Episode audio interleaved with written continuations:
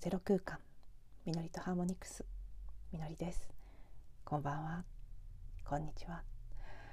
はい、えー、今日はそうですね。今日も 録音時間が遅くなっておりまして小声でですので、まあ、聞いてくださってる皆様にとってはそんなにもしかしたらボリュームわからないかもしれないんですけどはい。こそこそ話すと滑舌が悪くなりがちですので少しもそもそっとした感じになるかもしれません。まず、えーと、最初少し今日私が行ってきたランチ会のことをお話ししてその後多分あさっての新月と関係してるんだろうなっていう気がする今私に起きているモヤモヤ感のことを話していきたいなと思っています。ではまず前半ですね、えー、今日の日中行ってきたランチ会についてなんですけどバレデローズという、えーと、とても純度の高いというかね非常にクオリティの高いローズウォーターです、えーと、バラの蒸留水ですね。販売されてる、まあ、このバレデローズというのは会社名じゃなくてブランド名なので会社名は SS 株式会社 SS という会社がやっているこのバレ・デ・ローズというブランドになるんですけど、うん、あのメインではローズウォーターを売っていてローズウォーター以外にもローズ関連の商品であったり今日は実はローズではなくてネロリですね。ネロリの、え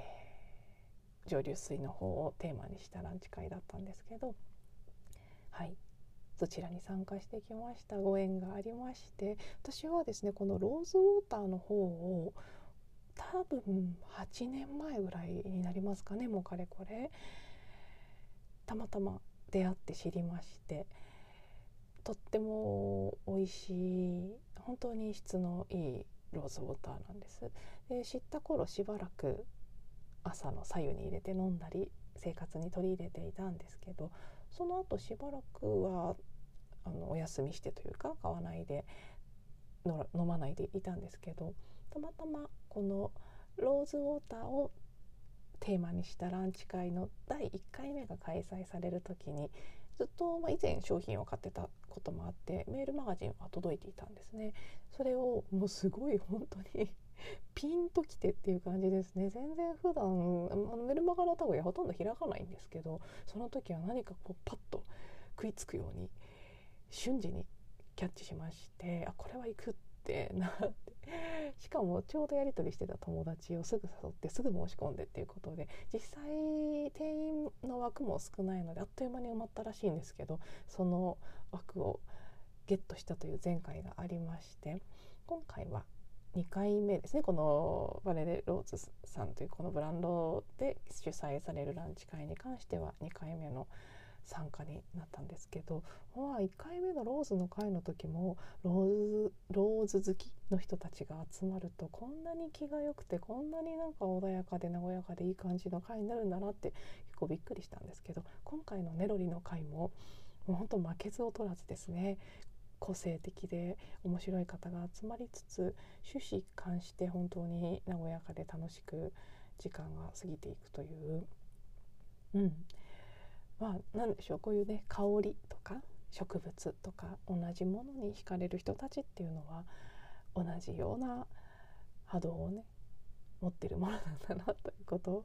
前回に引き続き今回もしみじみ感じました。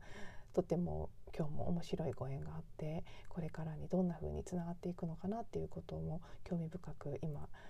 私自身の人生の体験として感じているんですけどあのね今日この音声の中で主にお伝えしたいのはローズウォーターについてさらっとご紹介したいと思います。ご紹介したいと言ってもちょっと私に本当情報を覚えるということは苦手ですし今別にそのパンフレットとか手元に置いてるわけでもないのでご興味ある方は是非検索してみてくださいっていうレベルなんですけどバレデ・ローズさんの、えー、ローズウォーターですね。プレミアムローズウォーターっていうんだったかな。あのイラン産のダマスクローズで作られたもう完全無農薬で非常にあの純度の高いクオリティの高いローズウォーターですね。もう今日伺ったらその代表の方とのランチ会だったんですけどもう大変なプロセスを経て日本に運ばれているということを知りまして実際商品もそれなりにお値段は張るものですが高級品なんですけれどももう今日聞いてたらねその金額でも安いかなっていうぐらいのすごい労力をかけてもうただただそのいいローズウォーターを日本に持ってきたいという情熱でやってらっしゃるこれまた大変、ね、個性的で素敵な社長さん女性の方なんですけどなんです。でそうあの私は特別そのローズウォーターを飲み始めた時ただなんとなく出会ってそして試飲させてもらう機会があったんです。それで美味しいすごいいいと思ってもうピンときてすぐにお試しサイズのちっちゃいサイズのものを購入して飲み始めてそこから大きいサイズのものを買ってっていうことにスッとこう入ってったんですけど特別何かの症状を改善したかったとか何かに悩んでいたということではないんですきっかけがもう単になんとなくいいって思ったからっていうレベルで 何か効果とかを期待して飲み始めたわけじゃないんですけどもうただただその日常が豊かになる感じというか本当にいい香りがするのでバラのうっとりする香りで朝の左右お左右の時間を過ごせるっていうのはなんだかやっぱり素敵ですよね。あの女性性が開きそうな感じがするとか。優雅なこう、うん、ゴージャスな感じになれるとか。まあまあそれすら思わずただなんとなく感覚的にいいと思ったから取り入れたっていうだけなんですけど前回のローズのランチ会参加した時にもいろいろ知らなかったそのローズウォーターの効果効能の部分なんかをその社長さんの体験とかも含め聞かせてもらって改めてああそそんないいものだったんだって思ったとそういうね効果効能の部分ホームページにも書かれてると思うのでこれを聞かれてなんとなくピンと来られた方はあのぜひご自身で検索していただけたらなと思うんですが、うんまあ、とにかくねうっとり優雅になれる そんなローズウォーターで おすすめさせていただきます。あのもちろんね効果効能ということでいくとリラックス効果とかさまざまなものがあるみたいですね。はい、まあ、自分があんまりそういう効果効能を求めて何かを取り入れるということをしないのでそういうのを話せないっていう弱点が完全に今露呈していますがでも多分私の音声を聞いてくださってる方は私と感覚の近い方が多くいらっしゃると思いますので頭で理解したどうのこうのをすっ飛ばしてなんとなくピンとくるからという理由で気になる方は、はい、是非とも試しにちっちゃいサイズとかね、はい、取り入れてみられるともしかしたらあのバラがお好きだったらねいいかなと。あとバラの匂いあ結構苦手っていう方もいらっしゃると思うんですけどネロリーもすごく良かったですね、うん、あんまり私ネロリウォーターっていうのは飲んだりしたことはなかったんですけどすごく美味しくてあのローズもネロリも飲料できるレベルのクオリティのものなんですけどすごく良かったです。ネロリの方もあの何かこう精神をリラックスさせたりもしくはこううつ状態を解消してくれたりとかいろいろな効果があるみたいですけど、うん、私も今日お土産で原品を1本頂いてきたのでネロリの方も生活に取り入れていきたいなと思っています。うん、あの何であれローズであれネロリであれ別にこの何の花かとか何のこう植物かとかっていうことはそれぞれ一人一人合うものがあると思うのでなんかローズがいいですとかネロリがいいですっていう気は私は全然ないんですけど何であれやっぱりこう自然界の植物からエネルギーをもらうことそれは大地からエネルギーをもらうことでもありますし特にこのバルデローズさんのものというのは完全な無農薬で、ね、本当にイランのかなりあのそういうこういうローズとかが育ちやすい特殊な土壌なんだそうです。なので素晴らしいその豊かな土壌で育った、うん、エネルギーあふれる植物のパワーを自分の中に何らかの形で取り入れていけるっていうのはやっぱりねなんとなくいい感じがするなと私自身が特にあの前回のローズのランチ会確か昨年の11月だったかと思うんですけどそれぐらいからまたローズウォーターを生活に取り入れ始めて、うん、やっぱり私はそうさっきも言った通り何か特定の不調があってそれを直したいとかではないのではっきり目に見えてこれが良くなりましたとかっていうことは特にないんですけど何かねあるとないでは違うっていうかでも全然説得力ないですよね こんなでもまあ感覚で。うんあのー、はい。私は今は音ということに注目してますけど香りも音もバイブレーションという意味では一緒ですよね。で特に香りというのは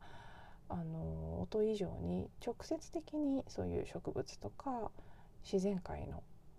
あるいはこの地球のエネルギーを取り入れられる一つの方法だなと思うので、まあ、もちろん香りっていうとねアロマオイルの方がうん主流かもしれないですけど日本では特にこの蒸留水ということですね。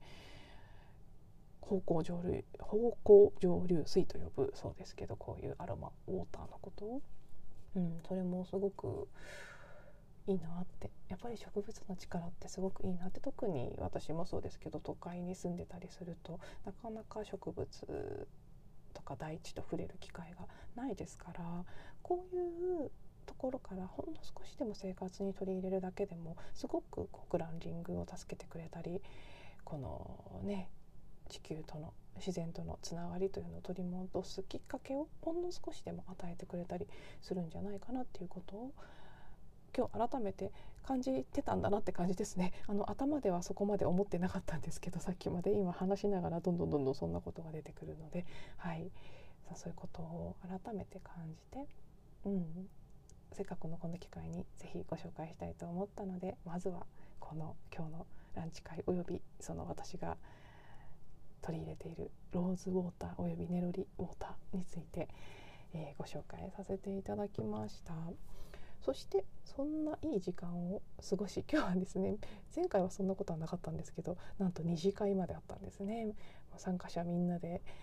次の場所に移動して6時半ぐらいまでお茶をするっていう 昼から始まったんですけど帰りは夜になっていたっていうぐらいの、えー、長時間のイベントになったんですが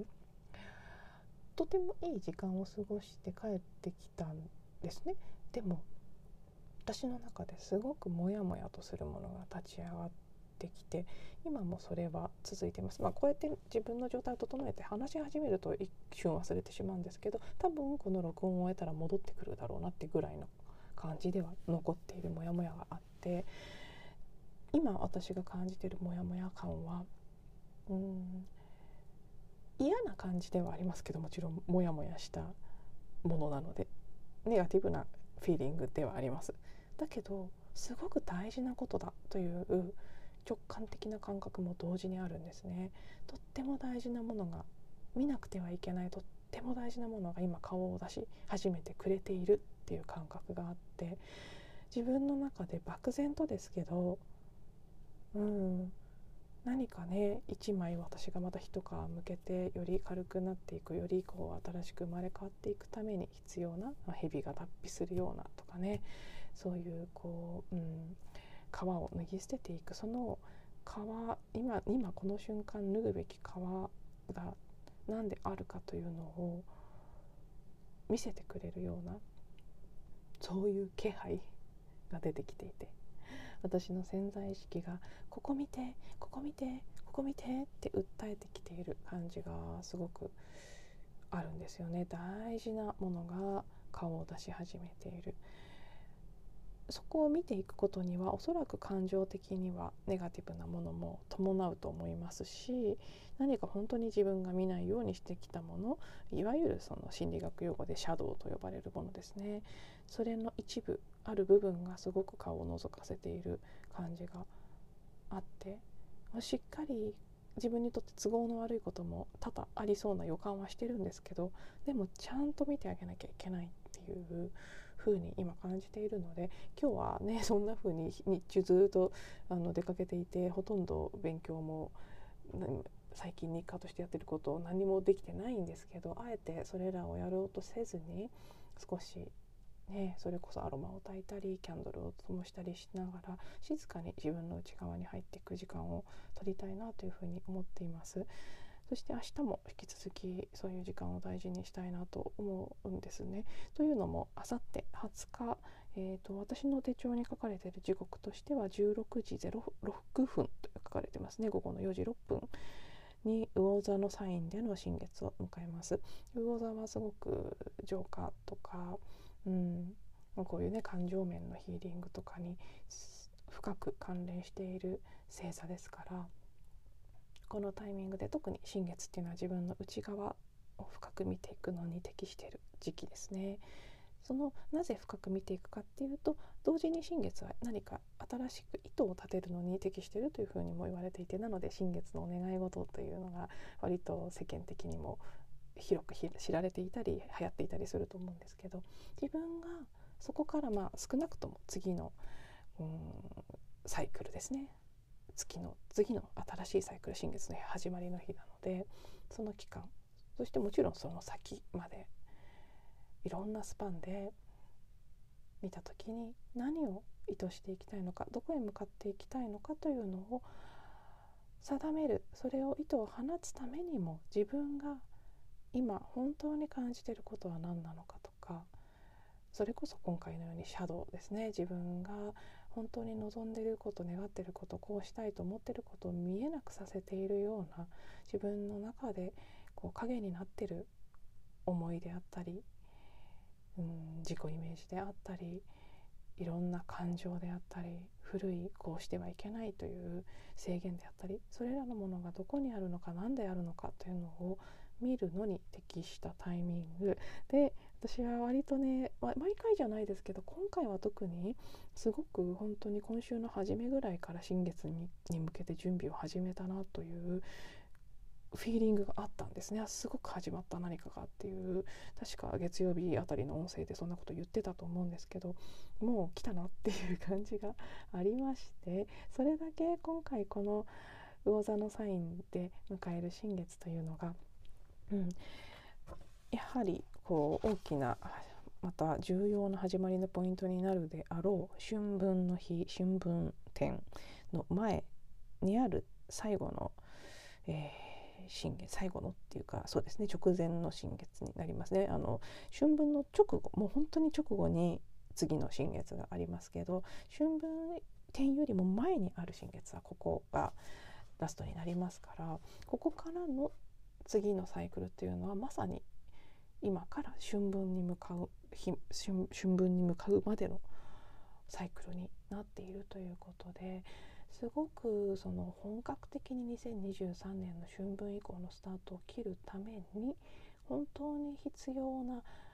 もうずっとそういうことしてきましたけどそして私も何度もこういうこと言ってますけどでも最後の最後の最後の最後の最後の本当に仕上げの大掃除みたいなものをするその期間の始まり。である。月曜日20日の新月。だからこその結構こんな2日前から なんとなくモヤモヤ感を出してきてしっかり見てね。すごい大事なチャンスだからしっかり見てお掃除してねって私は自分自身から言われているような感じがしていまして、うん、なので今日明日少し深く感じてまあ明後日もかもしれませんね。明後日新月当日も続くかもしれませんがその時刻に向けて内側をうんクリアにしていってみたいなと思っています。なのでもしね同じようにモヤモヤと訳も分からずモヤモヤが出てきているという方がいらっしゃったらもうすごくそのモヤモヤを大事にされるといいんじゃないかなと私は嫌な感じではありますけど心から歓迎したいなとすごく大事なものが出てきたなというふうに今思っているのではい。もしかしたらね今はないけどこの後出てくる方もいらっしゃるかもしれないですしなんであれあんまり今回に関してはちっちゃなものだったとしても見過ごして過ごすよりもなんとなく蓋をして過ごすよりもできる範囲で丁寧に向き合ってあげる見てあげるっていうことをするといいんじゃないかなというふうに私は個人的にそんなふうに感じています。ということで別にそれが理由ではないんですけれども明日は日曜日というのもありえー、1日音声配信をお休みさせていただく予定です。月曜日多分新月エネルギーを受けてその時の感覚なんかをお話しすることになるかなと思うんですがはい。また来週。どこかでお会いできたらなと思います。では最後まで聞いていただいてありがとうございました。また次のエピソードで噛んで噛んじゃいましたね最後の最後に。また次のエピソードでお会いしましょう。